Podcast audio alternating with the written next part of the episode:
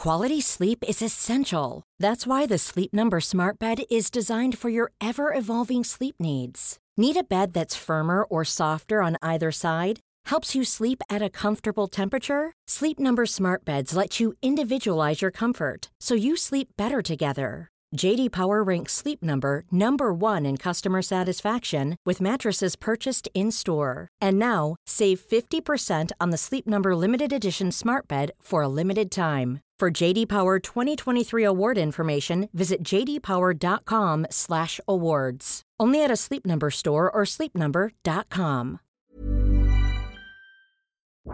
It's the JCPenney Mother's Day sale. Shop now and save on gifts mom will love. Brighten her day with jewelry up to 70% off with coupon. Find something special at our store-wide Liz event with savings up to 40% off. Plus extended store hours Friday and Saturday. This Mother's Day, make her day truly monumental. Shopping is back. JCPenney. Offers valid on select items through 5-8. Liz event offer good through 5-16. Some exclusions apply. See store or for details. El dictador socialista Daniel Ortega está encarcelando a sus rivales de la oposición nicaragüense de cara a las elecciones del próximo 7 de noviembre. Pero ¿cómo ha conseguido Daniel Ortega convertir a la democracia nicaragüense en una tiranía que encarcela a los opositores? Veámoslo. El tirano sandinista Daniel Ortega está encarcelando a todos sus rivales políticos de cara a las próximas elecciones del próximo 7 de noviembre en Nicaragua. Evidentemente, si no existen opositores que concurran a esas elecciones porque han sido encarcelados, Ortega ganará incuestionablemente esas elecciones a las que solo se presentará él. Se trata de la típica estrategia de todos los tiranos, reprimir a cualquiera que le haga sombra hasta que solo quede uno y ese uno, claro, se proclame vencedor de la farsa electoral que haya tenido lugar de la represión política que está teniendo lugar en Nicaragua, sin embargo, me interesa destacar cómo la ausencia de separación de poderes dentro de un Estado conduce inevitablemente a la tiranía, porque todo este proceso al que estamos asistiendo, todo este deplorable proceso de arresto de los opositores a Daniel Ortega al que estamos asistiendo, es simplemente la consecuencia de que todos los poderes del Estado han terminado concentrados en la figura de Daniel Ortega, con lo cual se ha convertido, como no, en un tirano. Primer paso para reprimir legalmente a la oposición cuando has devenido un tirano, es decir, cuando concentras todos los poderes del Estado, ordenar al legislativo que apruebe legislación que persiga los delitos de pensamiento, los delitos de opinión y que los persiga además con dureza, es decir, que esos delitos lleven asociados sanciones durísimas. Eso es justamente lo que hizo Nicaragua a principios de este año. Tipificó los delitos de odio sin especificar exactamente qué son delitos de odio con cadena perpetua. Segundo paso, ordenar a los cuerpos y fuerzas de seguridad del Estado que detengan a la oposición por estar cometiendo esos crímenes de odio, esos delitos de opinión, y a su vez ordenarle a la Fiscalía General del Estado que les impute ese delito de odio o de opinión para iniciar un procedimiento judicial en contra de ellos. Eso es justamente lo que ha estado haciendo Nicaragua con los opositores a los que ha detenido. El último, el escritor Sergio Ramírez, que fue vicepresidente del gobierno del propio Daniel Ortega, durante los años 90, durante el primer gobierno sandinista. ¿Qué delitos le imputa la Fiscalía de Daniel Ortega a Sergio Ramírez? Pues varios, pero entre ellos violar el artículo 410 y 412 del Código Penal nicaragüense. ¿Qué dice el artículo 410? Menoscabo a la integridad nacional. El que realice actos que tiendan a menoscabar o fraccionar la integridad territorial de Nicaragua, a someterla en todo o en parte al dominio extranjero, al dominio de Estados Unidos, a afectar su naturaleza de Estado soberano e independiente, será sancionado con pena de 10 a 15 años de prisión e inhabilitación absoluta por el mismo periodo para el desempeño de función, empleo o cargo público, salvo lo dispuesto en la Constitución Política de la República de Nicaragua. Claro, Sergio Ramírez no ha realizado ningún acto que conduzca a ello. Por eso hay que imputarle no solo el 410, sino el 412. ¿Y qué dice el 412? Provocación, proposición y conspiración. La provocación, proposición y conspiración para cometer cualquiera de los actos previstos en este capítulo será sancionada con una pena cuyo límite máximo será el extremo inferior de la pena respectiva y cuyo límite mínimo será la mitad de esta.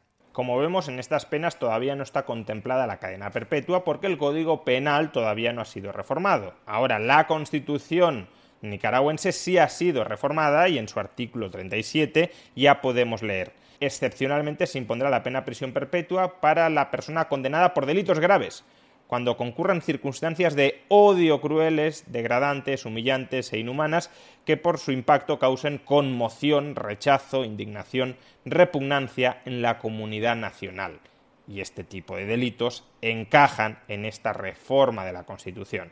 Es decir, que como Sergio Ramírez supuestamente está conspirando para que otros realicen actos que atenten contra la soberanía de Nicaragua, es decir, como Sergio Ramírez está criticando al gobierno de Daniel Ortega, la Fiscalía de Daniel Ortega le acusa de estar conspirando para derrocar el Estado nicaragüense y ponerlo al servicio de los Estados Unidos. Evidentemente, si el Poder Judicial fuera independiente de Daniel Ortega, es decir, del Poder Ejecutivo, cuando viera que no hay ningún tipo de sustancia en estas acusaciones, exoneraría, declararía inocente a Sergio Ramírez. ¿Qué sucede? que cuando el Poder Judicial es un títere en manos de Daniel Ortega, ese Poder Judicial condenará a aquellos a los que Daniel Ortega quiera ver condenados. El propio Ramírez tiene muy claro que todo esto es una farsa precisamente por la inexistencia de separación de poderes. Fijaos cómo recalca su fiscalía, la de Daniel Ortega, sus jueces, los de Daniel Ortega. Daniel Ortega me ha acusado a través de su propia fiscalía y ante sus propios jueces de los mismos delitos de incitación al odio y la violencia, menoscabo de la integridad nacional y otros que no he tenido tiempo de leer, acusaciones por las que se encuentran presos en las mazmorras de la misma familia muchos nicaragüenses dignos y valientes. Las únicas armas que poseo son las palabras y nunca me impondrán el silencio. Y por supuesto el propio Daniel Ortega también tiene muy claro que todo esto es una farsa para perseguir a los opositores a los que él mismo califica y condena como delincuentes, como criminales.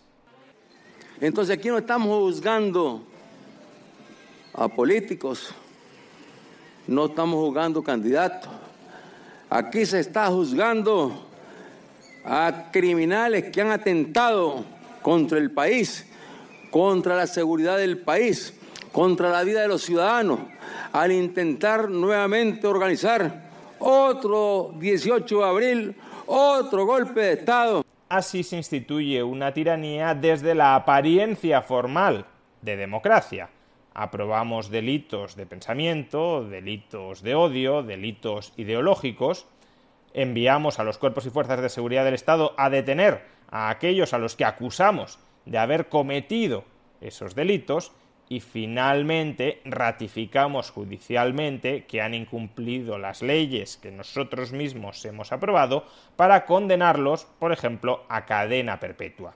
Lo único que falta para que todo esto termine de funcionar bien, termine de funcionar de manera engrasada y pueda continuar en el tiempo, es conseguir una cierta legitimación interna y externa a las prácticas tiránicas, pero con apariencia democrática, que está desarrollando un Estado, en este caso el Estado nicaragüense. Si la mayoría de la población interna está convencida de que estas acciones no son acciones represivas, sino que son acciones dirigidas a salvaguardar la paz contra unos delincuentes que estaban atentando contra la misma, y si el resto de estados extranjeros, además, ratifica que efectivamente el Estado nicaragüense sigue siendo una democracia, porque únicamente lo que está haciendo es cumplir con la ley que internamente se han dado sus ciudadanos, pues entonces esta represión contra la oposición puede durar sin edie. Por eso no basta con que el tirano concentre todos los poderes. Por eso el tirano tiene que explicarse y tiene que vender su propia versión ante su propia población y ante la comunidad internacional. Y eso es lo que estaba haciendo Daniel Ortega, diciendo, no, no, es que estos no son políticos, estos son delincuentes, son criminales, que están intentando dar un golpe de Estado y por eso los detengo. Por eso los poderes del Estado nicaragüense, que son poderes independientes, que casualmente reman todos en la misma dirección, los detienen y los condenan antes de las elecciones del próximo 7 de noviembre. La lección a extraer, más allá de que Nicaragua es una tiranía, más allá de que el sandinismo comunista ha convertido a Nicaragua en una tiranía, la lección a extraer es que debemos ser muy cuidadosos, primero, con la legislación que sancione delitos de pensamiento, porque esa legislación es la puerta abierta a perseguir a cualquiera que tenga unas ideas que incomoden al poder político. Y segundo, que hay que ser muy cuidadoso también con la separación de poderes, porque sin separación de poderes, cuando legislativo, ejecutivo y judicial coinciden en la misma persona, esa persona es capaz de aprobar las leyes que ella quiere, es capaz de ejecutar esas leyes como a ella le viene en gana y es capaz de interpretar que se han ejecutado las leyes correctamente a través de ese sistema judicial que monopoliza. Legislación de odio con concentración de poderes es la vía abierta a la tiranía. Y creo que no es necesario trazar paralelismos demasiado complejos para darnos cuenta de que muchos estados occidentales están transitando por la vía de la legislación de odio, de la legislación contra el pensamiento, y también por la vía de la concentración de poderes. Nicaragua podrá parecernos hoy una república bananera, pero en el futuro la República Bananera podemos serlo nosotros.